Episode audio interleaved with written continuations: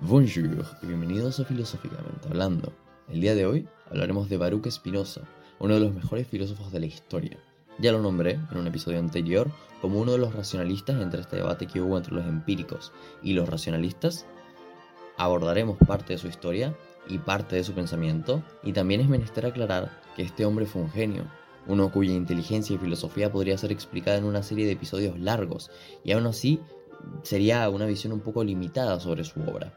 Por tanto, me centraré en los temas más interesantes y generales del personaje y dejaré que sus mentes tengan la necesidad de investigar más sobre él, porque vale muchísimo la pena. Baruch Spinoza nació en 1632 en Ámsterdam. Se erige como una de las figuras más prominentes en la historia del pensamiento occidental. Su filosofía, profundamente arraigada en una búsqueda implacable de la verdad y la libertad, desafió las convenciones religiosas y filosóficas de su época. Podemos decir que es uno de esos pocos personajes que realmente estaba muy adelantado a su época. Muchos pensamientos que tiene Spinoza en sus obras son menester el día de hoy. En este episodio exploremos la vida y obra de Spinoza, centrándonos en su concepción del determinismo y su visión panteísta de Dios como la naturaleza misma. Nació en el seno de una familia judía portuguesa que residía en Ámsterdam, recibiendo una educación religiosa tradicional. Sin embargo, su mente inquisitiva lo llevó a cuestionar las enseñanzas recibidas, desarrollando una filosofía propia sobre muchos conceptos. Uno de ellos fue Dios. El Dios de Spinoza es más que conocido en tiempos modernos. Para ilustrar la importancia y genialidad de Spinoza, aquí les va una cita y les reto a adivinar quién fue el que la dijo. Creo en el Dios de Spinoza que se revela en la armonía ordenada de todo lo que existe, no en un Dios que se preocupa por el destino y las acciones de los seres humanos. Te doy un tiempo para que pienses, y una pista, tiene que ver con la relatividad. A. Luisito Comunica. B. Friedrich Nietzsche. C. Albert Einstein. Claramente fue Luisito Comunica. Fue Albert Einstein, fue Albert Einstein, de hecho.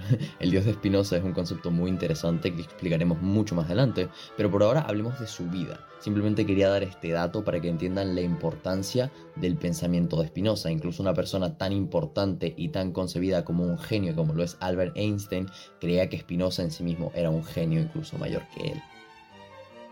Una vez el padre de Spinoza muere, digamos que tiene ahora vía verde para empezar a hacer públicas sus opiniones y visiones sobre la existencia. Antes no lo hacía porque no le gustaba la idea de avergonzar a su padre, pero ahora que ya no estaba, digamos que soltó todo lo que estaba contenido. El problema es que en el tiempo en el que vivió, como te conté, el Renacimiento fue una época donde floreció el conocimiento y nuevas formas de ver el mundo, pero también era una época donde había que tener cuidado con la Inquisición. Por tanto, las ideas eran por una parte bien recibidas y por otra quizás te podían llevar a la ejecución. Sus opiniones eran muy avanzadas para su época, las personas de su comunidad no le gustaba para nada sus opiniones, ya que criticaban absolutamente todo lo que había alrededor del mundo. Tanto así, querían que se callara que le ofrecieron un salario de mil florines solo porque se callara, lo cual obviamente no hizo. Ah, y para que tengas más o menos en cuenta la magnitud de la oferta, la mayoría de personas en Ámsterdam vivían en un aproximado de 250 florines al año. Digamos que no le ofrecieron poco dinero. Aún así, declinó la oferta y en cambio le envió un texto a la sinagoga donde explicaba toda su visión del mundo y les hacía ver que era tan racional como que el triángulo tiene tres lados. Muy irracional y muy innovadoras eran las ideas que presentaba Spinoza, sin embargo, esto lo llevó eventualmente a ser excomulgado de la sinagoga judía a la edad de 23 años. Este acto de excomunión marcó un punto crucial en la vida de Spinoza, quien decidió buscar la verdad de manera independiente, lejos de las restricciones dogmáticas de la religión organizada, ya que cuando te expulsan de la sinagoga eres básicamente convertido en un desecho social, nadie tiene permitido ni hablarte ni ayudarte. Ahora estás solo, básicamente. Spinoza estaba solo. No se permitía que nadie se relacionara con él o que lo ayudara de ninguna manera. Lo máximo era quizás un poco de correspondencia. Spinoza vivió una vida de soledad hasta el día de su muerte por este hecho. Pero no te preocupes, utilizaba bien su tiempo y tuvo muchísima correspondencia. De hecho, un contemporáneo también racionalista de renombre, que veremos pronto, que se llama Leibniz, fue su amigo. La correspondencia de Spinoza es extremadamente importante, ya que no podía comunicar sus ideas de otra manera, así que así es como podemos ver sus ideas, su personalidad y todo este tema, ya que su obra, La Ética, no fue publicada hasta después de su muerte. Otra correspondencia muy famosa de Spinoza fue aquella que tuvo con un amigo que tuvo hace mucho tiempo antes de su reclusión forzada, y su nombre era Albert Burke. En sus cartas, Albert incrimina a su viejo amigo, ya que Albert decidió volverse al cristianismo, mientras que Spinoza se volvió un recluso por opinar en contra de las creencias convencionales. Incrimina a Spinoza a Albert por sus ideas y además le comunica que es afortunado, de que el gran Señor le esté dando una última oportunidad para convertirse. En su respectiva respuesta a esto, Spinoza destruye categóricamente cada uno de los argumentos que su ex amigo le había escrito y además usa ironía en el proceso, ya que obviamente Spinoza se sentía profundamente insultado.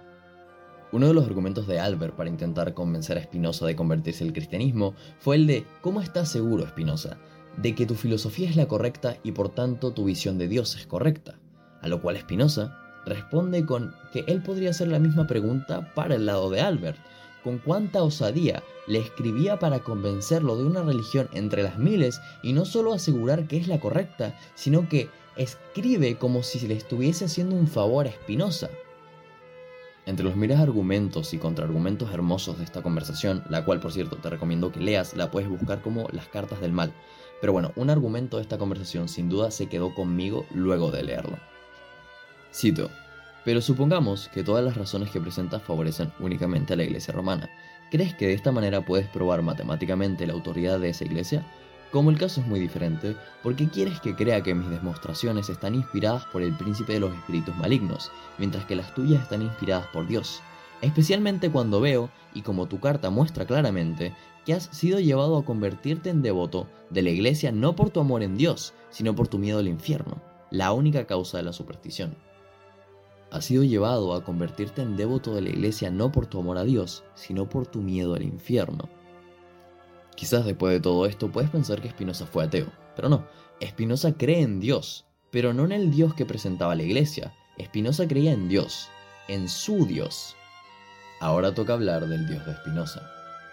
Muchas veces cuando se describe a Dios se le describe como un ser infinito, omnipresente y omnisciente, con este conocimiento podríamos quizás afirmar que tu mamá, por ejemplo, por ejemplo, tu mamá, ¿es Dios? Quizás respondas con un cómico no o con un cómico sí, pero la verdad es que tu madre no parece ser Dios, ¿cierto? Sería incluso una blasfemia afirmar tal cosa para algunos creyentes. Pero si nos vamos a nuestra primera afirmación, Dios es infinito, y por tanto no debería existir nada fuera de Dios.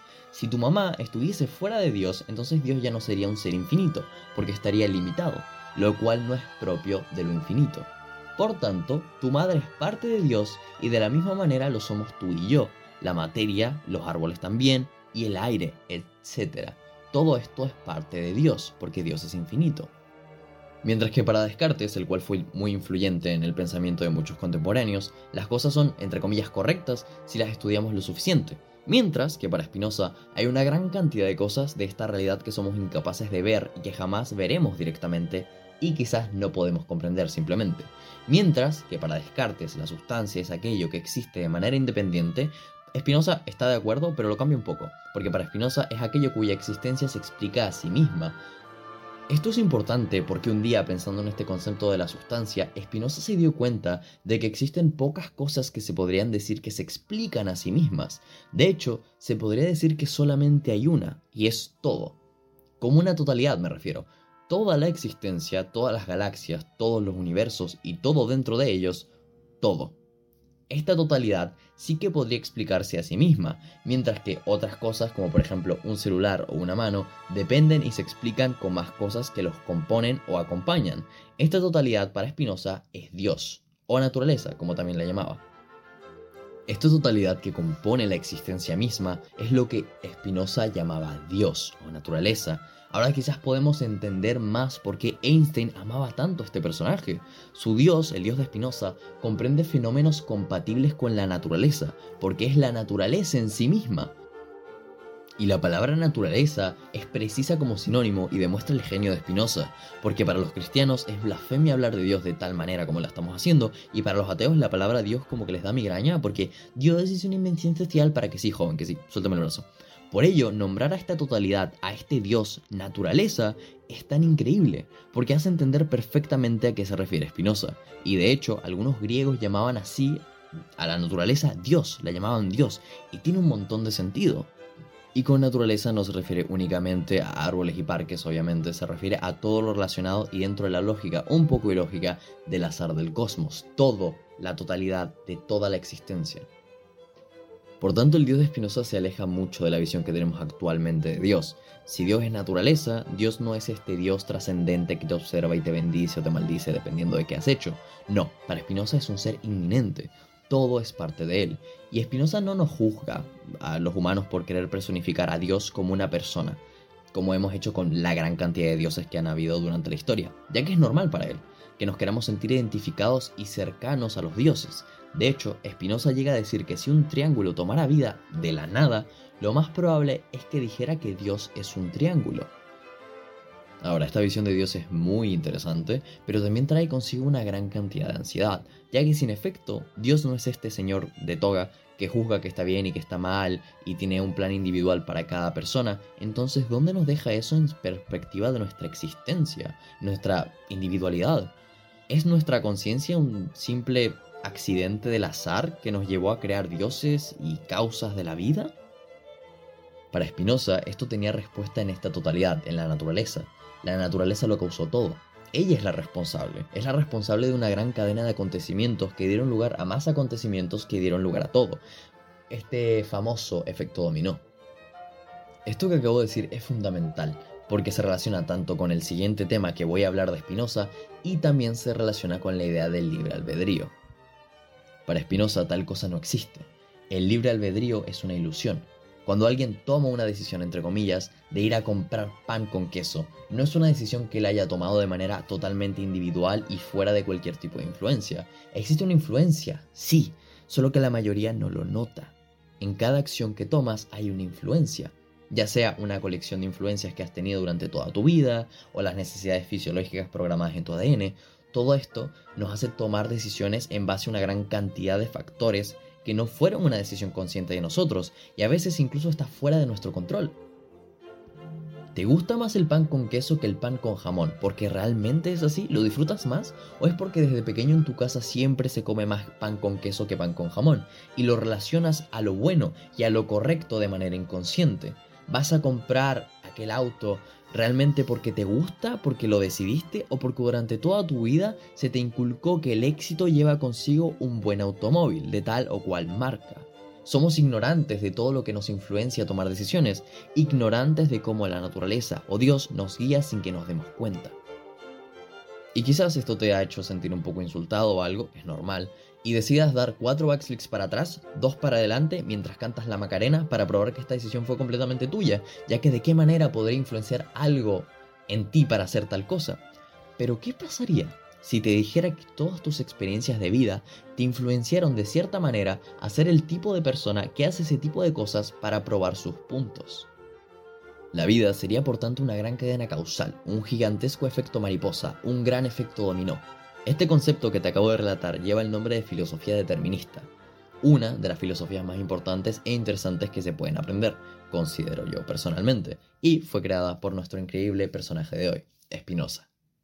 Para Spinoza era extremadamente importante comprender este determinismo, entender que la vida está determinada. Y tú dirás, ¿por qué? ¿Por qué aceptar esta realidad dolorosa que me estás entregando, en la que no tengo opción de nada? ¿Por qué esforzarme si todo ya está determinado? Y esto, mi querido amigo, es un error bastante común, porque estás confundiendo el determinismo con el fatalismo.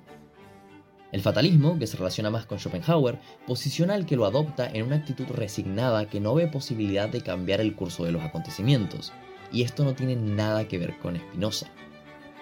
Porque verás, querido escucha, Spinoza creía que por supuesto que hay que aprender sobre este tema, porque una vez comprendemos que la vida está determinada por factores externos, conseguimos la libertad. La libertad es comprender que la vida está determinada por esta ley de causa y efecto, y de hecho, comprender para Spinoza te daba la posibilidad de tener más campo de acción, porque al comprender las causas de ciertos factores, las dominamos más, somos más capaces de manejarnos dentro del azar, porque como les, les, conté en el capítulo anterior, pese a que no controlamos el azar, ni lo que puede llegar a pasar, ni lo que está determinado, sí podemos apuntar a las acciones que nos causen un beneficio. Comprender nuestras limitaciones nos da la posibilidad de jugar con ellas, de ser los actores de nuestro destino y no solo los participantes. Y ahora como lo veo yo, el determinismo de Spinoza no te dice directamente que ya está marcada tu vida, es decir, ya no tienes un camino prehecho y que todo lo que vayas a hacer te va a llevar a un lugar X o Y, para nada. A lo que se refiere el determinismo de Spinoza es que hay una serie de actos que han llevado al mundo a ser como es y que te influencian a ti, a lo que eres o lo que puedes llegar a ser ya que es cierto que hay muchas influencias de muchos lugares. Para que tú puedas escuchar esto, alguien tuvo que inventar el Internet, por ejemplo. Esta serie de causas y efectos hacen que en nosotros existan ciertos comportamientos. Ciertas imaginaciones, ciertas ideas, ciertas ideas de futuro, etc. Eso es a lo que se refiere Spinoza, no que no puedas llegar a hacer nada, porque tú puedes llegar a ser X, Y o Z, pero X, Y y Z existen porque existieron cosas en el pasado que permitieron que exista X, Y o Z. Esta fue mi introducción a Spinoza, espero hayas aprendido sobre él, espero que te haya gustado, te haya entretenido y hayas dicho, oh, interesante, y se te haya como iluminado esta bombilla de querer aprender más sobre él, porque de verdad es uno de mis autores favoritos y me encantaría que tú también aprendieras más sobre él. Pero bueno, eso fue todo por hoy. Em, cualquier cosa me pueden hablar por Twitter, también tengo Patreon por si les interesa. Y eso, que la filosofía los acompañe. Au.